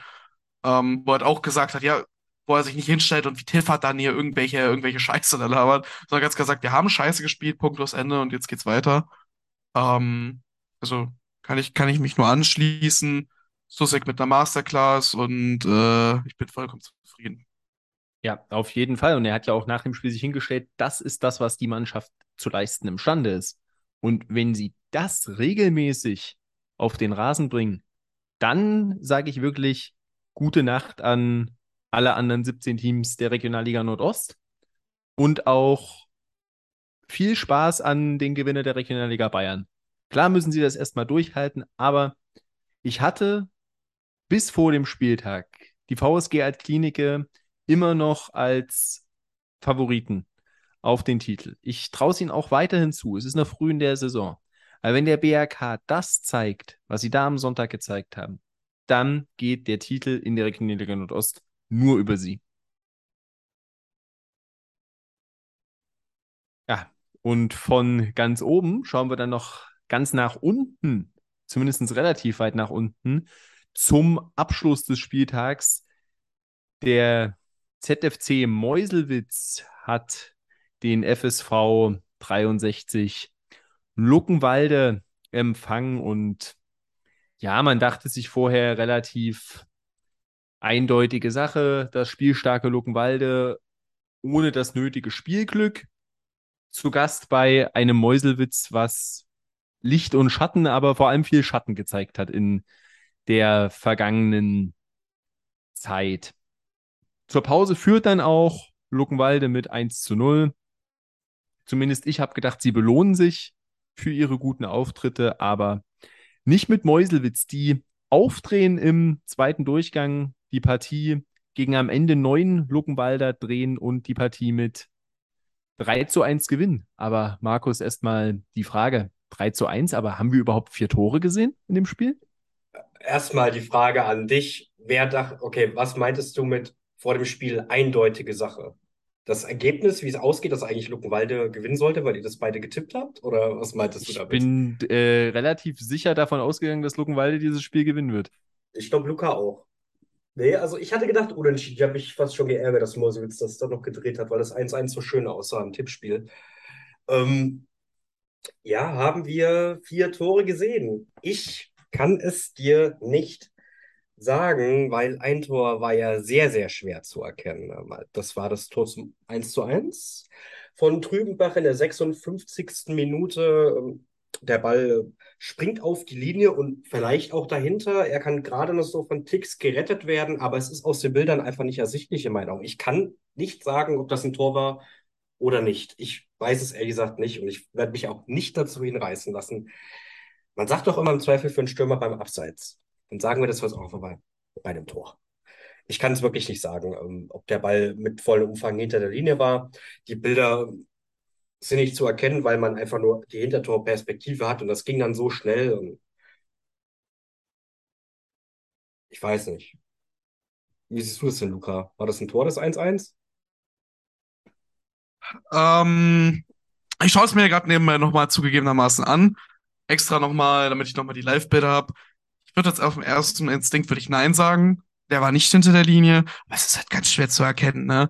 Also ob der jetzt wirklich vollumfänglich drüber war oder ob der überhaupt ansatzweise drüber war, ist halt wirklich schwer zu erkennen. Ich hätte jetzt gesagt Nein, aber ich würde auch niemand drauf festnageln und ich werde auch ganz bestimmt niemanden Vorwurf machen, dass er da auf Tor entschieden hat, weil es ist nun mal einfach echt schwierig zu erkennen. Ähm, was ich noch hier anmerken möchte, ich glaube, das ist jetzt Minimum schon, also das waren jetzt, glaube ich, Minimum schon zwei und drei an rote Karten für Luckenwalde. Ich glaube, das war jetzt schon die dritte, wenn nicht sogar mehr. Ich meine, ich, ich könnten auch schon vier sein. Ich bin mir nicht sicher, aber können wir mal darüber reden, was, was Luckenwalde da eigentlich, äh, was das angeht, treibt. Ich meine, wir hatten ja vorhin das Thema mit Babelsberg, wie viele gelbe Karten die da schon haben und äh, das gelbe selbe kannst du auf Luckenwalde anwenden, nur mit roten Karten, habe ich das Gefühl. Also ich habe drei im Kopf. Die beiden vom letzten Wochenende und Cottbus. Gibt es noch eine? Ja, ähm, Christian Flath hat noch eine kassiert gegen Chemie Leipzig. Ach ja, stimmt, genau, okay. Das war ja, sogar die eine Glattrote. Kopf. Ja, die hatte ich nicht im Kopf. Ich hatte die im Cottbus nicht im Kopf, lustigerweise. Ah, gut, siehst du, da, da Ja, haben haben sich doch, das, das war doch dann so ein 10 gegen Die 10 Spiel. Das war doch so, Genau. wo sie sich Ja, ja, wo so Hottmann, wo Hottmann dann noch die Hottmann rote und gekriegt hat, ja. Ja, stimmt. Ja, dann haben sie schon vier gekriegt, alter Schwede. Ja, die, die Tretertruppe aus, weiß nicht, aus Luckenwalde. Äh, Wir haben jetzt, also irgendwie die die Brandenburger. Tretertruppe aus Teltow-Fleming. Ach du Schande, ey. Ach du Schande, ey. Brandenburger Tretertruppen. Das wird der Folgenname. Da hätten wir das geklärt. Ähm, waren es denn gelb-rote Karten für dich, Clemens? Also ähm, fangen wir mal chronologisch an mit der ersten für Stürmer Till Plumpe. Und da sage ich ganz klar nein. Weil, ja, das ist irgendwo ein Zweikampf, kann man auch als Foul geben, aber das ist für mich zu wenig für eine gelbe Karte. Ich sag mal dumm, dass er ähm, sich die erste aber für irgendwelches Ballversperren geholt hat. Irgendwo dann für Dummheit bestraft. Aber die hätte ich jetzt nicht gegeben. Ich sag mal, bei der zweiten, als da Tobias Francisco sich in den Konter reinwirft, wie so ein Wal und mit seinem Oberkörper den ähm, Gegner umhaut, das ist dann halt irgendwo ein taktisches Foul, wo man sagen muss, ja, die ist auf jeden Fall vertretbar, aber grundsätzlich, ich muss sagen, Luckenwalder hat Pech gehabt in dem Spiel, was enge Entscheidungen anging, weil im Gegensatz zu euch habe ich den Mut, mich festzulegen und sage, der Treffer zum 1 zu 1 war kein Tor. Meiner Meinung nach war er nicht drin. In der Hintertorkameraperspektive sah es wirklich sehr eng aus. Da wäre ich mir nicht sicher, aber aus der Perspektive, die man aus dem Spiel gesehen hat, war ich sehr überrascht, dass da auf Tor entschieden wurde. Und dazu kommt das 3 zu 1, was auch Andy Trübenbach gemacht hat. Da hat er den Ball ja auch von der Linie neben dem Tor gekratzt und eingeschoben. Und diese beiden Szenen sahen für mich so von der Ballposition sehr, sehr identisch aus. Und dann kann es nicht sein, dass eins zählt und eins nicht, weil sonst wäre der Ball da ja am Tor aus gewesen und es wäre kein regulärer Treffer gewesen. Und deswegen lege ich mich fest und sage, der zwischenzeitliche Ausgleich der ZFC Meuselwitz hätte nicht zählen dürfen. Aber sie haben ja trotzdem gewonnen. Und das 2 zu 1 wurde durch einen ganz, ganz jungen Spieler erzählt. Luis Fischer, gekommen aus der U19 von Karl Zeiss Jena, mit seinem ersten Tor in der Regionalliga und hat dann dafür gesorgt, dass Meuselwitz mal wieder drei Punkte einfährt nach langer Zeit. Heiko Weber war da ja auch durchaus zufrieden nach dem Spiel, hat ja eigentlich gesagt, er will nicht mehr rumschreien, aber er kann nicht anders. Es hat Erfolg gebracht. Und einer der Spieler, den er aus Jena mitgebracht hat, mit Luis Fischer, hat den Sieg beigebracht, äh, zum Sieg beigetragen. Also super Spiel für Meuselwitz. Auf der anderen Seite, jetzt bin ich an dem Punkt, Markus, den du schon angesprochen hast. Luckenwalde muss jetzt langsam mal Ergebnisse liefern. Ich war überzeugt, dass sie es hier machen, haben sie aber nicht. Und jetzt mache ich mir da auch ähm, erste Gedanken um die Brandenburger. Und Luca möchte dazu auch noch was sagen. Ja, ich äh, mache mir auch langsam Gedanken, weil dieses äh, tolle Brandenburg-Derby möchte ich ja nicht verlieren. Äh, bitte, das, äh, diese Aussage möchte ich auch nie wieder tätigen. Ähm, nein, aber mal ganz im Ernst. Also, um auch nochmal auf die roten Karten zu sprechen zu kommen, meiner Meinung nach, ich verstehe die erste nicht. Die erste verstehe ich einfach nicht, wieso das zum Teufel eigentlich voll vom Luckenwalder sein soll. Das verstehe ich ehrlich gesagt einfach nicht. Das geht nicht in meinen Schädel rein. Nee, tut mir leid, das ist, das ist einfach gar nichts. Das ist einfach kein, das ist weder, weder gelb-rot noch ist das überhaupt ein Foul. Aber keine Ahnung, vielleicht habe ich doch noch eine ganz wirre Sicht drauf und bin einer von zwei Leuten, die das so sieht. Wie gesagt, Luckenwalde Ultra geworden, äh, Markus. Ähm, ja, wie gesagt, beim 1-1 sage ich nach wie vor, eigentlich, eigentlich ist er nicht drin. Nee. Also eigentlich ist er nicht drin, aber ich äh, möchte mich da nicht festlegen. Ich glaube, da hast du halt dann jetzt die nötigen, äh, wie Olli Kahn sagen würde, Eier. Ähm, ja, und Luckenwalde muss Ergebnisse liefern. Wie gesagt, ich bin ja von Luckenwalde zum, vom Luckenwalde Hater zum Luckenwalde Ultra geworden. Ähm, auch ich sag langsam, die müssen halt liefern. Wie gesagt, die haben auch wieder 1-0 geführt und sie haben es wieder verspielt. Sie haben es wieder nicht über die Zeit gebracht. Ähm, langsam muss man sich da halt echt fragen, wie das da weitergehen soll wie gesagt, spielen tun sie super, aber wenn sie es nicht nutzen können, dann bringt denen das halt auch nichts viel. Ja, Beide auf jeden Fall. Karten sind in Ordnung.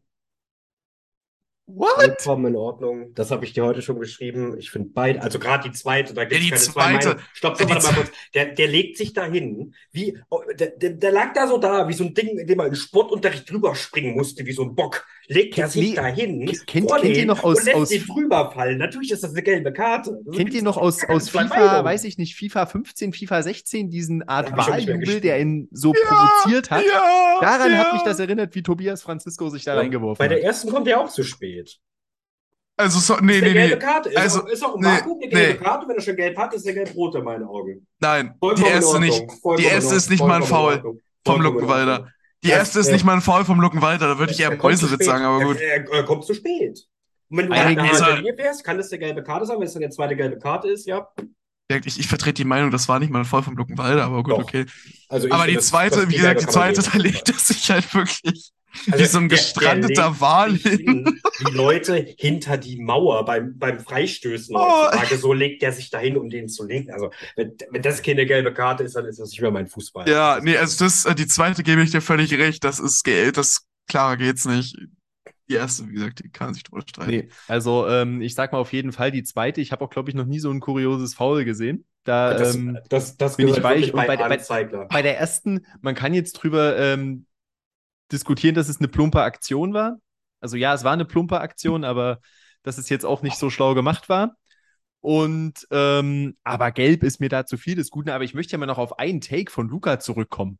Er hat gesagt, er möchte das Brandenburg-Derby gegen Luckenwalde nicht verlieren. Das heißt, da sind ja weder Ambitionen noch Hoffnungen, in Cottbus aufzusteigen. Was ist denn da los? Moment. Also zum einen möchte ich hier gerade die Aufnahme verlassen nach, der, nach dem plumpe Wortwitz. Das hat mir schon wieder völlig gereicht für alles, ja. Boah, den habe ich jetzt also, was gecheckt. Boah, plumpe Aktion. ja, ähm, für die Hörer, Markus hat sich gemutet vom Stuhl runter, der, der kann nicht mehr. Ich genauso wenig. Und zum anderen habe ich gesagt, ich möchte das Brandenburg Derby in, also okay, gut, verlieren, das kann man jetzt, ja, okay, ich verstehe es, wieso du so ich meine halt im Sinne von, ich möchte das weiterhin haben. Ja. Brandenburg Derby ist natürlich auch eher, eher witzig gemeint, weil das, kannst du nicht Derby nennen, das Ding. Das, ja. ist, das ist ein 3000 Seelendorf gegen Cottbus. So. Aber genau das äh, meine ich ja. Wenn du dieses Derby weiterhin haben willst, bedeutet das ja auch, dass Cottbus nicht aufsteigt. Ich glaube aktuell auch nicht wirklich dran, aber das ist eine andere Geschichte. Ich glaube da aber nicht wirklich dran. Dazu, dafür sprechen die Ergebnisse nicht, aber 27 Spieltage sind, äh, sind zu gehen und dann, wenn wir am Ende oben stehen und Wallet sein Mais ähm, sehen und verkaufen kann, na, dann schauen wir mal. Und Ja. ob Cottbus den ersten Schritt in Richtung Aufstieg bringen kann, das erfahren wir nach einer kurzen Pinkelpause. Bis gleich. Und dann schauen wir auf Spieltag Nummer 8, der auch wieder einige sehr, sehr interessante Partien mit dabei hat. Und eine davon, die auf jeden Fall sehr, sehr spannend zu sehen sein wird, ist die Partie zwischen der BSG Chemie Leipzig und Karl Zeiss Jena. Dieses Spiel findet am Freitag um 19 Uhr statt und kann über die Funke Mediengruppe im kostenpflichtigen Livestream verfolgt werden. Und ja, das Team der Stunde vielleicht, Chemie, empfängt das immer noch ungeschlagene Karl Zeiss Jena.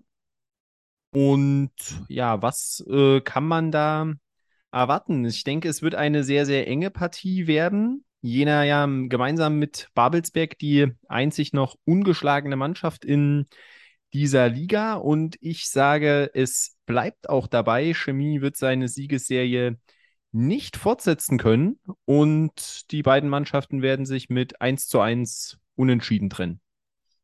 Ja, ich bin da ganz bei dir. Ich tippe 2 zu 2. Ich glaube, Jena bleibt ungeschlagen, kassiert aber das erste Mal dieses Jahr zwei Gegentore. Äh, ja, ist jetzt insofern lustig, dass ich auch ein 2 zu 2 habe. Herzlichen Glückwunsch. Ja, also die Partie wird dann wahrscheinlich nicht unentschieden ausgehen, wenn wir das schon alle tippen. Und ja, machen wir direkt weiter mit einer zweiten Partie, die auch übertragen wird, auch kostenpflichtig am Freitag und zwar über OneFootball als Pay-per-View die Partie zwischen der VSG Altklinike und dem Chemnitzer FC. Ja, was soll man dazu sagen? Altklinike immer top unterwegs gewesen, dann jetzt geerdet, würde ich mal sagen, auch leistungstechnisch mit dieser Klatsche beim BRK. Chemnitz, da läuft aber auch nicht viel zusammen. Und wer holt sich da jetzt irgendwo aus dem Sumpf raus, auch wenn das bei der Klinik übertrieben ist, aber knüpfen die einfach nahtlos an das von vorher an? Oder nutzt Chemnitz das für eine Initialzündung? Und ich sage, dass sie das nicht tun werden und die Luft für Christian Tiffert nach dieser Partie ganz, ganz dünn wird, weil Altklinike mit 2 zu 1 gewinnt. Auch ich äh, habe ein 2 zu 1. Ähm, Altklinike mit dem Ausrutscher, waren aber trotzdem nicht schlecht gegen den BRK. Jetzt mit Wut im Bauch gegen Chemnitz. Äh, Chemnitz völlig in der Krise. Punkt aus Ende 2-1 Altklinike. Ich bin bei einem 1 zu 1 am Ende gelandet. Ähm, Chemnitz wird nicht jedes Spiel verlieren, aber ich glaube auch nicht, dass sie das jetzt gewinnen werden. Klinike, ja. Ich glaube auch gegen Chemnitz kann man mal 1 zu 1 spielen, auch wenn die momentan in einer Formkrise sind. Genau, das sind auch die einzigen beiden Partien, die es am Freitag gibt. Und weiter geht's dann am Samstag. Da haben wir insgesamt drei Partien. Zwei um 13 Uhr, eine um 14 Uhr. Um 13 Uhr gibt es auch eine Partie, die live übertragen wird auf YouTube bei Ostsport TV, nämlich Rot-Weiß Erfurt gegen Hertha 2. Ja, beides irgendwo spielstarke Mannschaften, auf jeden Fall, die immer für Tore gut sind. Und auch so ein Spiel, wo ich mich nicht festlegen konnte. Und deswegen sage ich, diese Partie endet 2 zu 2.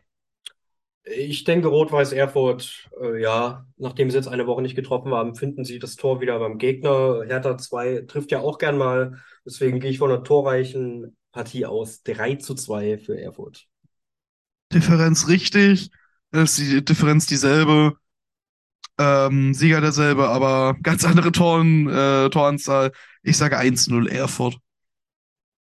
Das würde mich ehrlich gesagt wundern, wenn da so wenige Tore fallen, aber wir werden es sehen. Und um 13 Uhr gibt es parallel noch vielleicht das Endspiel für Heiner Backhaus. Denn der BFC Dynamo empfängt Tennis Borussia Berlin.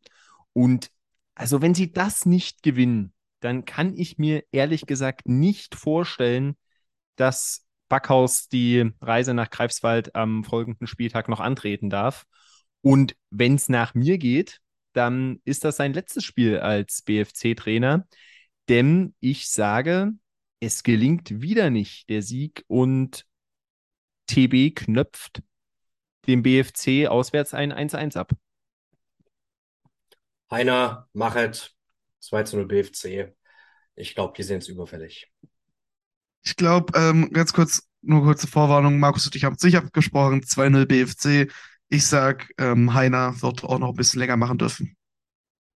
Ja, und um 14 Uhr gibt es dann noch eine Partie, die auch live übertragen wird im MDR, nämlich Energie Cottbus gegen Lok Leipzig.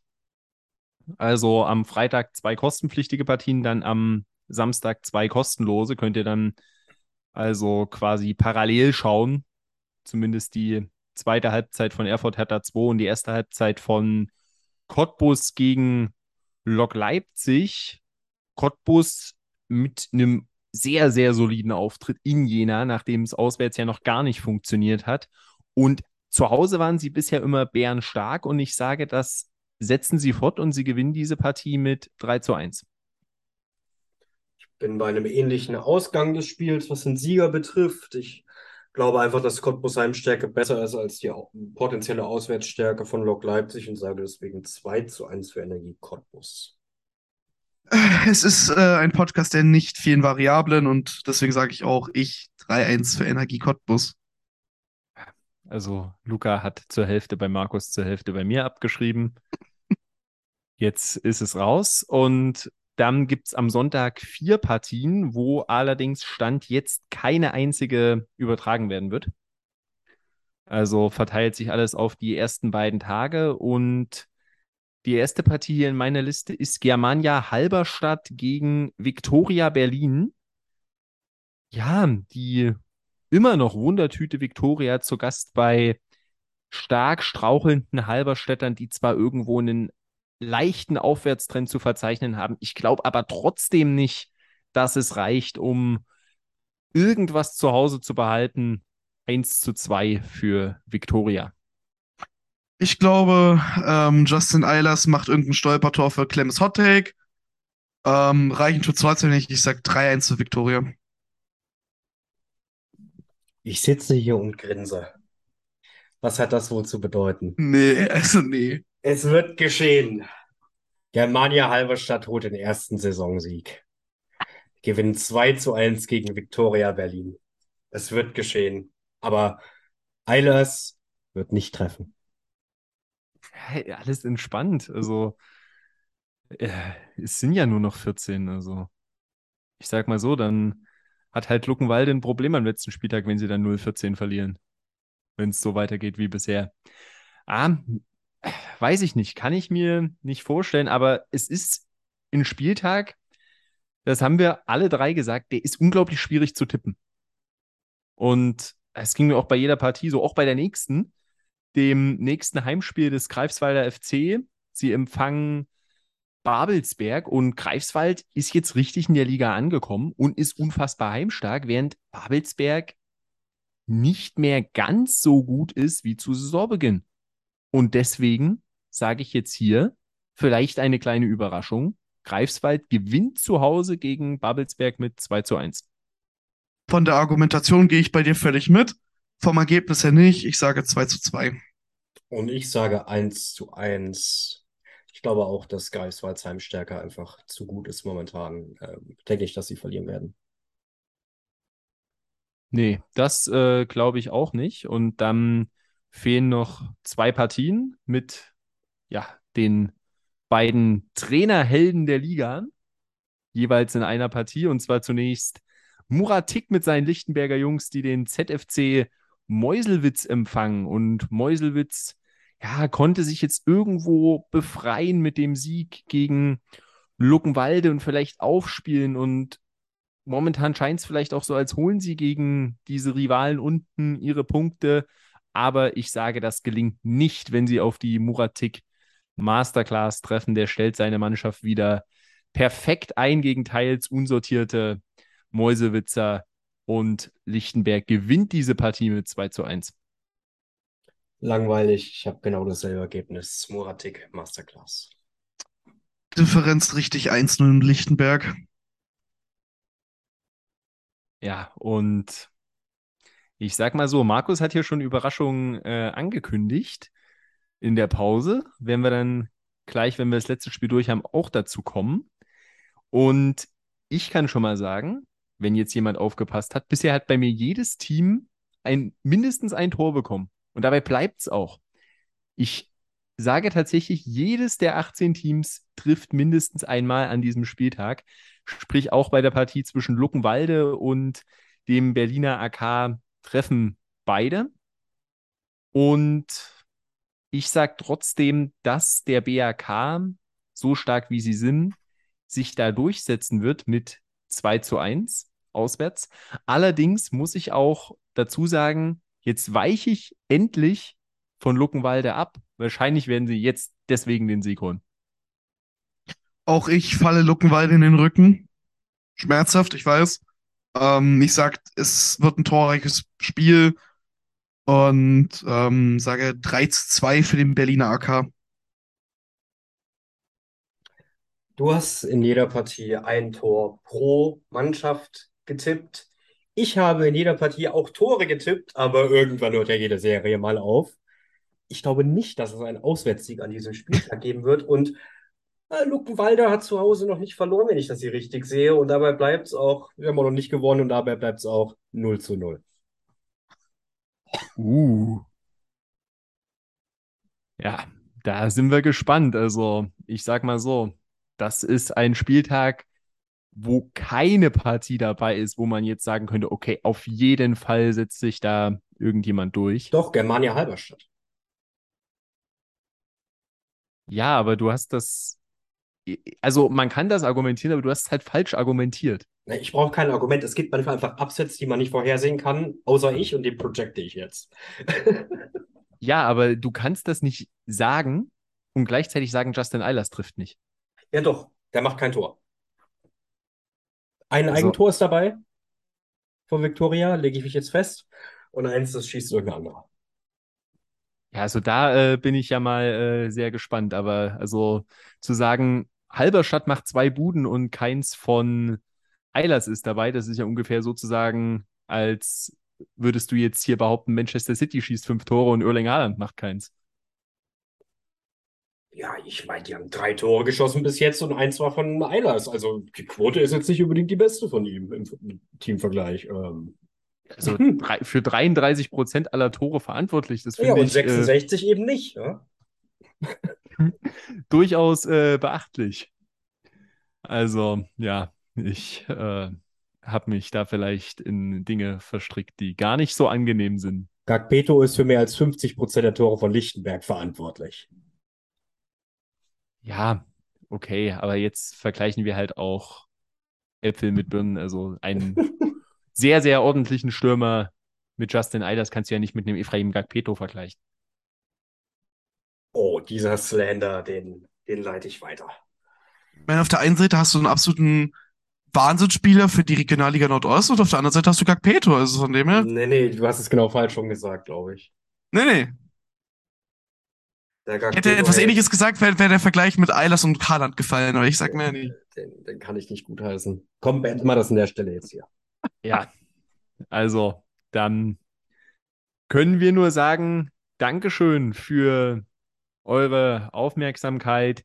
Wie immer, wenn es Fragen gibt, wenn es Feedback gibt, wenn es Anmerkungen gibt, dann meldet euch gern bei uns, insbesondere natürlich zu diesen teils kontroversen Themen, die wir innerhalb dieser Folge hatten. Meldet euch da gern, diskutiert mit uns, da sind wir immer für offen. Entweder schreibt ihr uns eine E-Mail an Regionalliga Nordost Podcast at web.de oder auf Twitter, da kann man dann natürlich auch untereinander, miteinander interagieren bei rlno-podcast. Da würden wir uns sehr drüber freuen. Und ansonsten hoffen wir, dass ihr auch beim nächsten Mal wieder dabei seid. Und bis dahin, ciao.